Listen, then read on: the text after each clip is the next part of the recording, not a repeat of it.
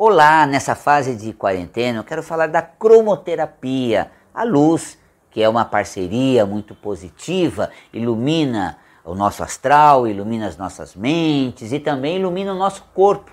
A cromoterapia é a emanação de luzes coloridas para o fortalecimento energético vibracional e para despertar a sua luz também. Dentro da cromoterapia, o violeta é uma cor que energeticamente colabora com a boa imunidade do corpo. Tanto que no ano de 2020, em novembro, que eu sempre lanço a cor do ano, foi o violeta para 2020, que é exatamente o que nós precisamos essa cor da transmutação e o fortalecimento cromoterápico do sistema imunológico.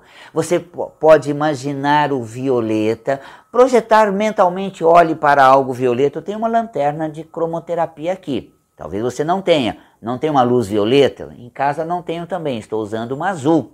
É uma boa alternativa, porque te deixa calmo, tranquilo e desperta a fé neste momento onde você recolhe para dentro de si e o que faltar de fé vai dificultar o seu, a sua paz interior e o seu bem-estar. Então você coloca a fé de um azul, o violeta também, que é a transmutação, é essa energização positiva que age no corpo, criando um campo saudável.